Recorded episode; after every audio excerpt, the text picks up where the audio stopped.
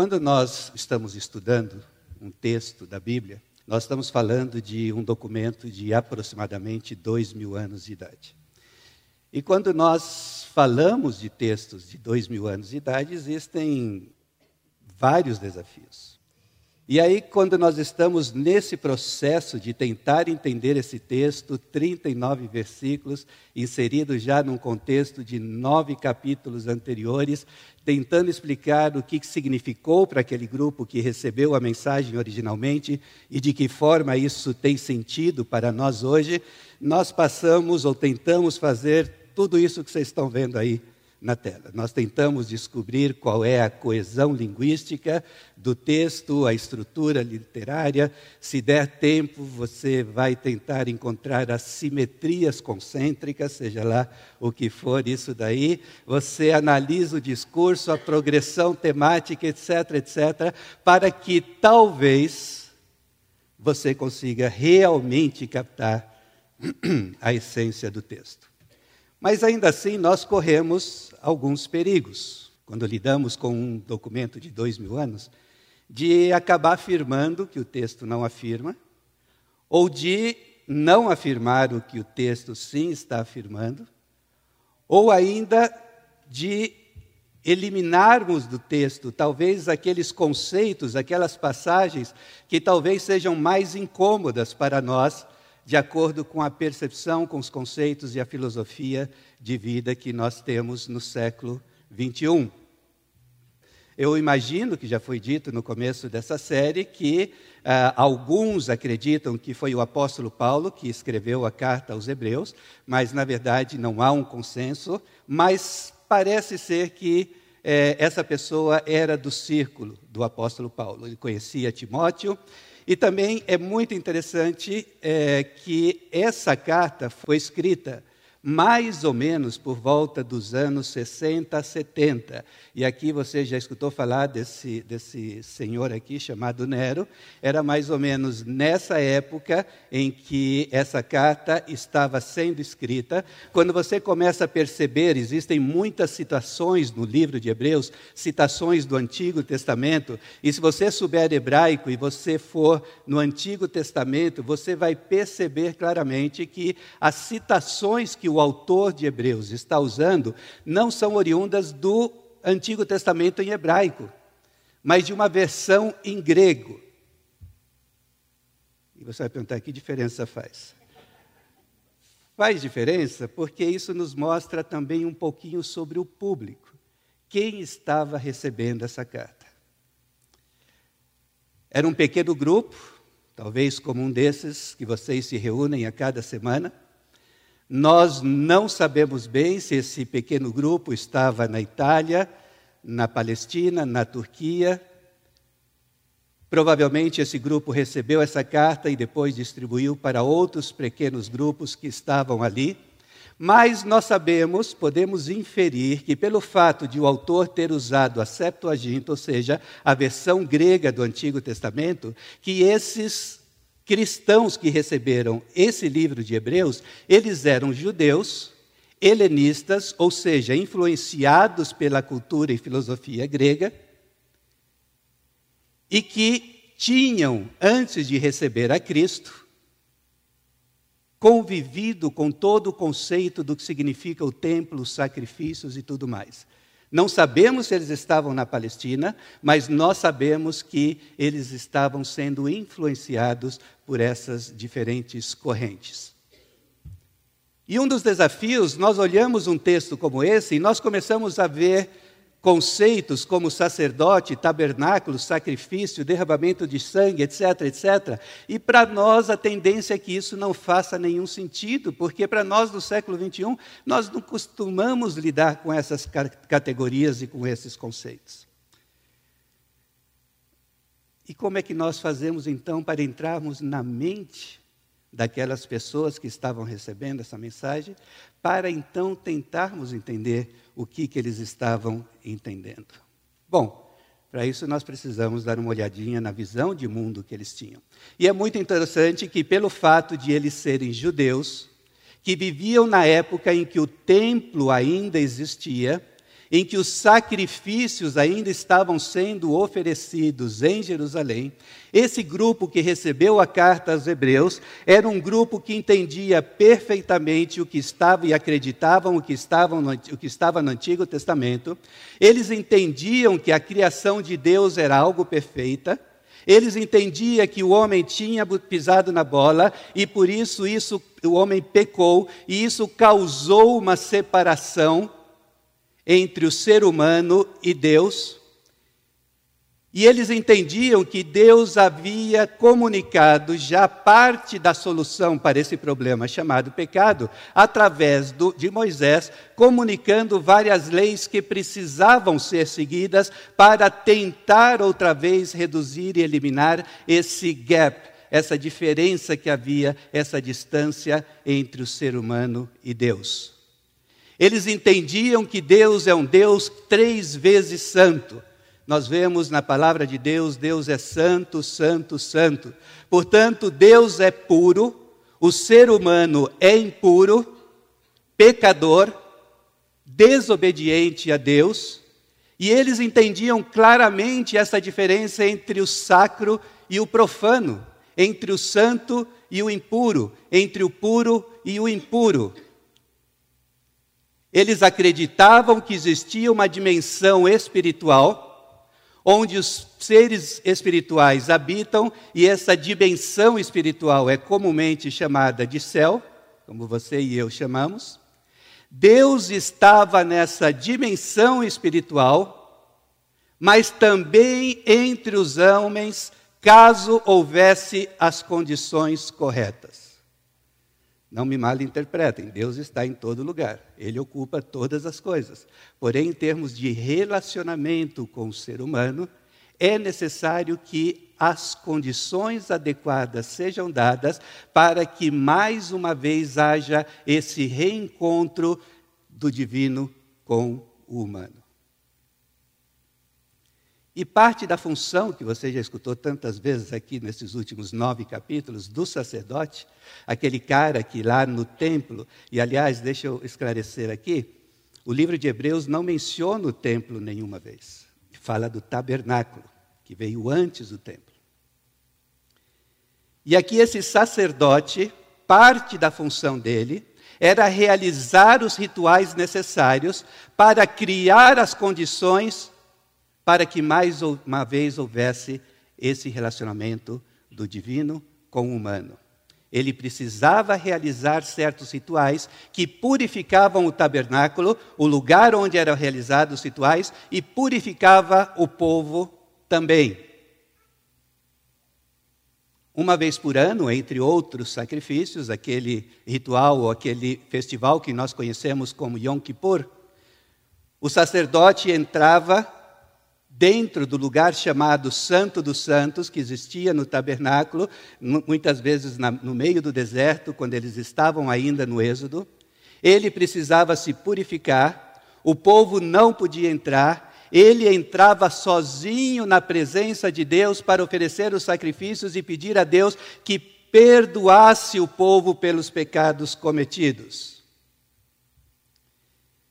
E isso pelo menos na antiga aliança, criava as condições para que Deus habitasse no meio do seu povo.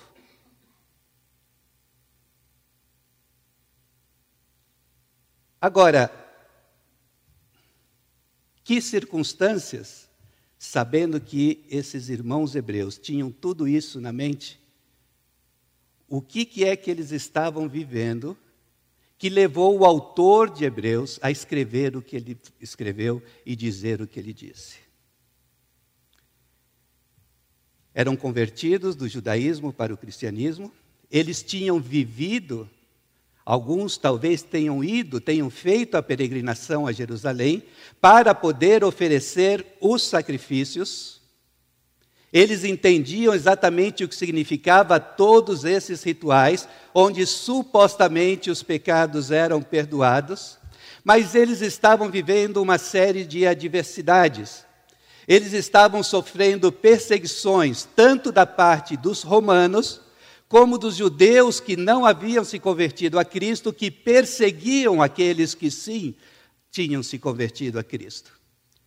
Nós vemos no contexto geral da carta que havia cristãos desse grupo de hebreus, de judeus, que estavam apostatando da fé, estavam deixando a fé. Eles estavam se sentindo tentados a voltar à antiga aliança, dependendo dos sacrifícios de animais para criar essas condições que permitisse mais uma vez esse contato com o antigo, ou seja, eles estavam sendo tentados a voltar ao antigo estilo de vida. Eles estavam se perguntando por que Jesus demora tanto em regressar e nós estamos aqui pagando um preço enorme porque nós estamos sendo perseguidos. Será que deveríamos voltar para a sinagoga e deixarmos de ser párias da sociedade, pelo menos em relação aos judeus? William Lane disse que eles tinham se cansado da necessidade de manter a confissão da fé em um clima social hostil à presença deles. Já, já John MacArthur disse: os hebreus sentiam-se tentados a deixar de lado qualquer identificação com Cristo. Eles podem ter, inclusive, considerado rebaixar Cristo da posição de filho de Deus a de um simples anjo. Esse tipo de aberração doutrinária pode explicar a ênfase do capítulo 1 de Hebreus sobre a superioridade de Cristo em relação aos anjos.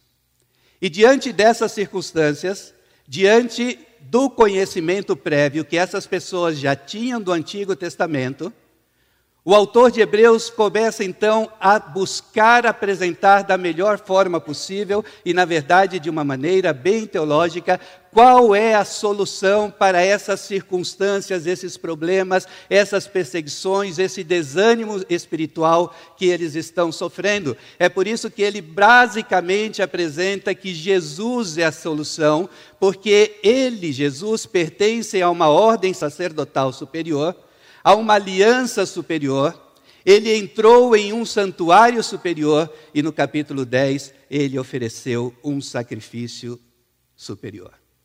E se nós não entendemos que na cabeça daqueles que originalmente receberam essa mensagem, eles entendiam perfeitamente que o autor estava falando sobre o sistema sacrificial que fazia com que, ao ser sacrificado um animal e derramado o sangue desse animal, isso cobria os pecados que permitiam a contínua relação com Deus, não faz sentido. Capítulo 10, versículos 1 a 18. Ora, visto que a lei é apenas uma sombra dos bens vindouros, não a imagem real das coisas nunca consegue aperfeiçoar aqueles que se aproximam de Deus com os mesmos sacrifícios que ano após ano continuamente eles oferecem, porque é impossível que o sangue de touros e de bodes remova pecados. É um argumento que ele usa com frequência. A lei não consegue aperfeiçoar ninguém todo aquele sistema de obediência e sacrifícios era uma solução parcial. Deus nunca tinha a intenção de que esse sistema de sacrifício, oferecendo animais, seria a solução perfeita que ele tinha em mente.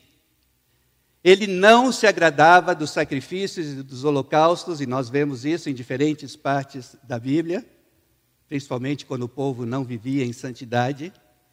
E aí nós vemos nesses primeiros 18, 18 versículos que Jesus, depois de ter oferecido, se oferecido como o sacrifício final e eterno, sentou-se à direita de Deus, entrou no verdadeiro santuário, não aquele tabernáculo nem o templo construído por mãos humanas, e aí nós vemos Jesus, porém, tendo oferecido para sempre um único sacrifício pelos pecados, assentou-se à direita de Deus, aguardando daí em diante até que os seus inimigos sejam postos por estrado dos seus pés, porque com uma única oferta aperfeiçoou para sempre os que estão sendo santificados. Você tem um grupo de pessoas que está considerando seriamente deixar aquilo que eles aprenderam sobre Cristo para voltar para o sistema de oferecer sacrifícios. E o autor está dizendo, pessoal, não vale a pena. Porque isso que Cristo fez, esse sim é o sacrifício aceito por Deus e realizado uma vez por todas. O autor está dizendo e usando a passagem de Jeremias, muito conhecida por nós, ele está dizendo que esta, é esta promessa que Deus fez através de Jeremias estava e tinha sido cumprido com o sacrifício de Cristo e não através dos sacrifícios anteriores de animais que eram feitos. Esta é a aliança que farei com eles depois daqueles dias, diz o Senhor. Imprimirei as minhas leis no coração deles e as inscreverei sobre a sua mente. E acrescenta: também dos seus pecados e das suas iniquidades jamais me lembrarei. Deus está cumprindo a sua promessa. Um evento cósmico está acontecendo através da morte de Jesus Cristo, o Cordeiro de Deus, o nosso sumo sacerdote. O autor está dizendo que finalmente aquilo que havia sido prometido 600 anos antes, através do profeta Jeremias, está acontecendo. A terra e o céu, finalmente, através de Cristo, estão se unindo e por meio da, criação, do Espírito Santo de Deus, as leis do Senhor, todos aqueles rituais já não seriam necessários, porque eles estariam sendo impressos no meu e no seu coração, e não mais em tábuas de pedra, como aconteceu com Moisés. E os pecados já não seria, seriam apenas cobertos, como era o caso quando havia sacrifício de animais, eles, ser, eles foram perdoados, esquecidos. Em Cristo, Deus já não lembra mais do meu e do seu pecado. Por isso, não voltem para o seu estilo de vida antiga. E aí chega uma parte de Hebreus que nós pregadores gostamos bastante versículos 19 a 25, essa palavra fantástica que você está vendo aí na sua frente. Portanto, eu até fui buscar né, no grego profundo para ver o que, que isso significa. Por essa razão, consequentemente, sendo assim, ou seja, tudo isso que nós acabamos de escutar, já que Jesus Cristo é o derradeiro sacrifício, já que Jesus Cristo é aquele sacerdote que entrou no Santo dos Santos, já que Jesus Cristo, o que Jesus Cristo fez, não somente cobre as minhas culpas, mas perdoa os meus pecados e faz com que Deus se esqueça das minhas iniquidades, quais são as consequências? Quais são as implicações? Podemos agora, sem hesitação, caminhar direto para Deus até o lugar santo, já não precisamos ficar do lado de fora. Jesus preparou o caminho pelo sangue do seu sacrifício e atua como sacerdote diante de Deus. A cortina que dá acesso à presença de Deus é o corpo de Cristo. Então vamos em frente, cheios de fé, confiantes de que estamos apresentáveis para Ele. Vamos nos agarrar as promessas que nos fazem prosseguir. Ele sempre mantém a sua palavra. E aqui uma demonstração interessante, antes de vir uma mais forte. Não evite as reuniões de culto, como alguns fazem. E eu fiquei aqui pensando, eu não sei se a internet vale, para não cair nesse problema aqui. Desprezando os irmãos, ainda mais agora que o grande dia se aproxima. O grande dia, ele está se referindo à volta de Jesus.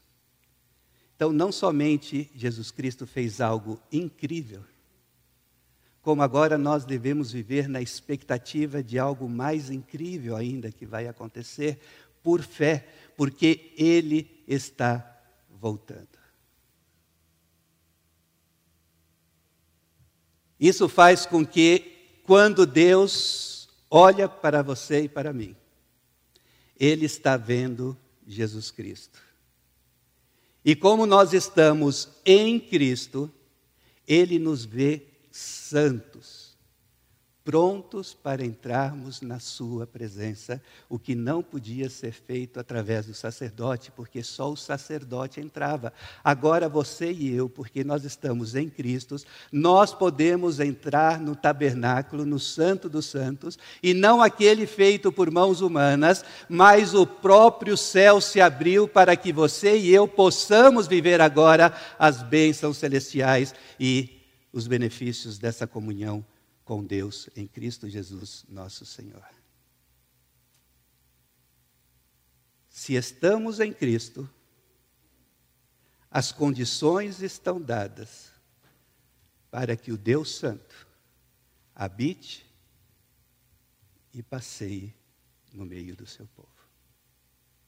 Se você e eu estamos em Cristo, nós não somente podemos entrar no tabernáculo celestial. Como estamos criando as condições para que, quando estamos aqui reunidos, Ele caminha no nosso meio. Mas diante de tantos privilégios, obviamente, em algum momento ia chegar uma bronca, não tinha jeito. E aí, quando nós passamos para a próxima etapa, próxima parte desse capítulo 10 do livro de Hebreus, e aqui nós vamos entrar numa parte complicada. E o que o texto está dizendo anteriormente ao, capítulo, ao versículo 26 é que nós vamos viver em santidade de vida porque estamos em Cristo que está nos santificando e por isso nós temos acesso ao tabernáculo, ao santuário, ao Santo dos Santos através e em Cristo. Mas lembre-se que aqueles que receberam a carta, eles estavam passando por momentos de lutas, de dúvidas. Estavam pensando em sair, como alguns já tinham saído e deixado a fé. E aí nós começamos a ver o que acontecerá se nós não vivermos em santidade. Porque depois de tudo isso que nós vimos, se continuarmos a pecar de propósito, depois de termos recebido o conhecimento da verdade, já não resta sacrifício pelos pecados. Pelo contrário, resta apenas uma terrível expectativa de juízo e fogo vingador prestes a consumir os adversários. Eu já disse em outro momento que eu acredito que a teologia protestante, em algum momento, a partir do século XVII ou XVIII, ela sofreu uma domesticação. Eu acho que existe sim essa palavra docilização. E, na verdade, o que aconteceu é que, como aquele projeto iluminista, onde somente o que era racional era verdadeiro, começou a penetrar na mente e coração dos cristãos e dos teólogos, e nós começamos a fazer pequenas adaptações e alterações para que a nossa pregação não ferisse a sensibilidade daqueles iluminados que entendiam que nós cristãos éramos supersticiosos. E quando nós chegamos a passagens como esta, que fala sobre terrível expectativa de juízo e fogo vingador prestes a consumir os adversários. Quando a gente fala sobre que se nós continuarmos a pecar de propósito, já não há o que fazer, já não há sacrifício pelos pecados, nós tentamos buscar formas mais dóceis de apresentar e explicar essa passagem. Versículo 10, 30. A vingança pertence ao Senhor. O Senhor julgará o seu povo. E aí eu creio que é inevitável olharmos para o que já dizia capítulo 6 de Hebreus, por isso é uma advertência renovada, onde o autor já havia dito: é impossível, pois, que aqueles que uma vez foram iluminados, provaram o dom celestial, se tornaram participantes do Espírito Santo, provaram a boa palavra de Deus e os poderes do mundo vindouro, e caíram. Sim, é impossível outra vez renová-los para arrependimento, visto que de novo estão crucificando para si mesmos filho, o Filho de Deus e expondo a zombaria. E um teólogo reformado, quando perguntaram para ele sobre a espinhosa controvérsia do evolucionismo e do criacionismo, ele respondeu: Para alguns, esta é uma questão de tudo ou nada. Quando as pessoas me perguntam qual é a idade da Terra, eu respondo: Olha que profundo, eu não sei. Porque realmente eu não sei. Esse texto está dizendo que nós perdemos a salvação? Existem teólogos absolutamente respeitados por todo o povo evangélico, que amam profundamente ao Senhor, que dirão: sim, é possível perder a salvação. E existem teólogos profundamente apaixonados pelo Senhor, absolutamente respeitados pela comunidade evangélica, que vão dizer com toda a convicção: não, não é possível perder a salvação. Não me considero calvinista, mas eu não creio que seja possível perder a salvação. Depois de analisar diferentes evidências na Bíblia. Mas eu acho que vale a pena atender ao que John Stott diz. Devemos nos aproximar e lidar com esses assuntos com humildade, sem prepotência, clamando a Deus por misericórdia. Como será que os hebreus entenderam esse texto quando eles receberam essa mensagem? Não creio, aliás, eu deveria ter dito, tenho certeza, que eles não perderam o tempo deles começando a discutir quem era calvinista e quem era arminiano. Calvinista é quem crê que não perde, arminiano é aquele que crê que perde. Aliás, seria naquele tempo uma discussão absolutamente ridícula. E eles entendiam que nós não temos que resolver todas as tensões na Bíblia. Porque se a Bíblia está dizendo, e Deus está dizendo, que nada me separará do amor de Cristo, nada me separará do amor de Cristo. E se a, igreja, e se a Bíblia está dizendo que aqueles que, tendo escutado, deixaram e não escutaram, existe a expectativa do juízo, existe a expectativa do juízo. Marcos, você está relativizando o Evangelho? Não. Existem muitas convicções, absolutamente indiscutíveis. Só existe um Deus, Criador dos céus e da terra. Só existe salvação através do sacrifício de Cristo na cruz. O único livro inspirado que nos comunica a revelação especial de Deus é a Bíblia. Disso nenhum de nós abrimos mão, mas nós temos que entender que a verdade de Deus pode ser mais complexa do que nossos reducionismos teológicos, que não são aspectos centrais, são aspectos periféricos que muitas vezes nós queremos torná-los centrais. Mas existem várias certezas que emanam do texto. Haverá punição para aqueles que, conhecendo a verdade, continuam a pecar de forma proposital. Há um juízo que será tão real que deve deixar em nós uma terrível expectativa de juízo e fogo. Haverá um castigo severo para aquele que pisou o Filho de Deus, profanou o sangue da aliança e insultou o Espírito da graça. E esse castigo será imposto pelo próprio Deus, que já no Antigo Testamento disse que a vingança pertence a Ele, pois Ele julgará o seu povo. E caso ficasse alguma dúvida, o autor de Hebreus completa: horrenda coisa é cair nas mãos do Deus vivo. A nova aliança não aboliu o requerimento para uma vida santa. Porque se nós não vivermos em santidade, se nós vivermos pecando, existem consequências. A nova aliança não aboliu o requerimento para uma vida santa. Na verdade, ela nos deu as condições para que realmente vivamos uma vida santa. E às vezes nós gostaríamos que o livro fosse um livro de autoajuda, que nos ensinasse a ser felizes em dez passos.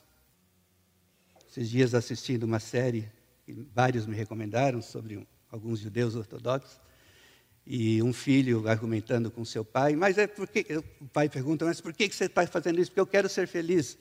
E o que, que isso tem a ver com ser feliz? Claro que nós queremos ser felizes, mas o objetivo da Bíblia não é nos ensinar o caminho para a felicidade. É um livro que ensina sobre a obra que Jesus realizou e essa obra permite com que nos aproximemos de Deus, vivendo uma vida de santidade para que você e eu sejamos luz até os confins da terra. E é claro que você e eu sabemos que parte da santidade é não mentir, casados não adulterem, solteiros não tenham relações sexuais fora do casamento, relações homossexuais Deus não se agrada, não permite não ao aborto. Você e eu sabemos que isso, ok, faz parte da nossa vida de santidade. Mas é muito interessante que o evangelicalismo brasileiro foi muito influenciado por uma corrente evangélica norte-americana chamada pietismo. Se, se nós pegamos o movimento pietista, nós vamos ver que havia um aspecto muito forte dessa parte pessoal de santidade, onde eu não vou mentir, não vou adulterar, não vou etc, etc, etc. Mas nós nos esquecemos que existe também algo que eu chamei de pietismo social, em que os pietistas, essas pessoas que anelavam por um relacionamento profundo com Deus, também estavam buscando ser pietistas na sua vida social e influenciar a sociedade com os preceitos que emanam da palavra de Deus. E se nós não devemos viver pecando, porque se nós vivermos pecando, existem consequências que nós acabamos de ver, Santidade é sim aquilo que nós falamos constantemente, mas santidade também significa não aceitar escravidão, deportação injusta, violência sexual, perseguição racial ou política, não vender o justo por prata, não pisar na cabeça do necessitado, não negar justiça ao oprimido, não aceitar os ricos roubando e saqueando os pobres, e muitas vezes cristãos, através dos negócios e empresas com taxas e juros injustos e abusivos. Ah, mas eu não adultero. Que bom, continue assim. Eu não caio em fornicação. Ótimo. Mas também santidade significa evitar envolvimento com empresas que ganham bilhões através de atividades que extorquem, empobrecem, envenenam, abusam, oprimem e matam. A falta de santidade também é atirar a justiça no chão, odiar quem defende a justiça no tribunal, impedir que se faça justiça aos pobres nos tribunais, ao negociar exigem suborno, aumentam o preço, usam balanças desonestas misturam palha com trigo e vendem como se fosse trigo puro. Quando fazemos vista grossa para o fato de vivermos em uma nação que tem um sistema judicial corrupto, privilegia ricos, poderosos, deputados, governadores, juízos da Suprema Corte, que promovem negócios que beneficiam os latifundiários, exploram os mais pobres dos pobres e promovem a destruição do meio ambiente. É quando o povo de Deus não se importa que nossos líderes políticos estejam envolvidos com milícias, nossos juízes liberem empresários e políticos comprovadamente corruptos e gastem bilhões de reais em obras que não acabam nunca. Se não vivermos em santidade, haverá punição para aqueles que, conhecendo a verdade, continuam a pecar de forma proposital. Horrenda coisa é cair nas mãos do Deus vivo. Eu acho que o autor de Hebreus quis terminar esse capítulo com um ap. É, apesar que não foi ele que fez essa divisão, mas é interessante esse trecho. Mas nessa altura do campeonato, talvez alguém já esteja se perguntando, Marcos, então você é comunista? Pois é, o que eu acabei de dizer foram retirados absolutamente quase ipsis literis, do livro de Amós. Em Amós, Deus está dizendo que seu povo sofreria consequências por não andar em santidade. Então, não, não sou comunista, sou cristão e creio na palavra de Deus. John Stott disse que a igreja está plenamente plena da plenitude e da presença de Cristo. E à medida que a igreja avança no meio da injustiça e da escuridão, ela está fazendo com que o Cristo ressurreto encha todas as coisas com a sua presença e faça com que todos os poderes espirituais das trevas, as potestades que controlam as instituições humanas, fujam diante da luz da sua presença. E a luz da presença de Cristo vai brilhar através de você e de mim à medida que nós vivemos em santidade. E só assim o nome de Deus será glorificado entre as nações. E aí, diante da possibilidade de que os cristãos titubeiem em relação à sua fé e o seu compromisso com uma vida de santidade, o autor de Hebreus oferece uma solução e ele termina dessa forma, e com isso eu termino. Lembrem-se dos dias passados quando depois que foram iluminados, vocês sustentaram grande luta e sofrimentos. Em certos momentos, vocês foram transformados em espetáculo, tanto para serem insultados quanto para serem maltratados. Em outros tempos, vocês se tornaram coparticipantes com aqueles que foram tratados assim, porque vocês não apenas se compadeceram daqueles que estavam presos, mas também aceitaram com alegria perder os seus próprios bens porque sabiam que tinham um patrimônio superior e durável. Ou seja, os olhos deles, no meio da dificuldade, lá atrás, tinha sido tirar os olhos dos problemas e colocar os olhos em Jesus Cristo, o sumo sacerdote, que ofereceu o sacrifício de uma vez por toda, entrou no santuário celestial e leva você e eu com ele. Vocês precisam perseverar para que, havendo feito a vontade de Deus, alcancem a promessa. E aí ele cita uma passagem de Abacuque, porque ainda dentro de pouco tempo, aquele que vem virá e não irá demorar. Mais uma vez, aguentem firme, Jesus Cristo vai voltar. Mas o meu justo viverá pela fé, e se retroceder, dele a minha alma não se alegrará. Porém, nós não somos daqueles que retrocedemos para a perdição, mas somos da fé para a preservação da alma. Nós, porém, não somos dos que retrocedem para a perdição, mas somos da fé para a preservação da alma. Na semana que vem, nós veremos o que significa essa fé que nos ajuda na preservação da alma. Gostaria que você abaixasse a sua cabeça.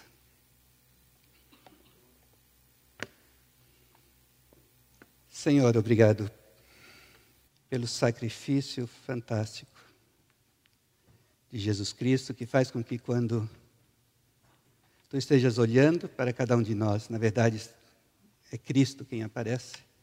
E por causa disso podemos entrar na tua presença e tu habitas no nosso meio e passeia entre nós. Mas ao mesmo tempo, Senhor, vimos essas advertências tão sérias. Portanto, ó Pai, pedimos e rogamos.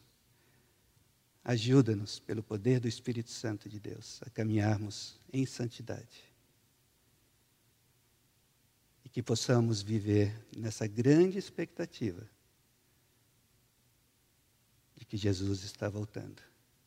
E que, portanto, nós perseveraremos em fé, sabendo que o que nos espera lá é muito melhor do que nós podemos ter aqui. É o que nós te pedimos, no nome santo de Jesus. Amém.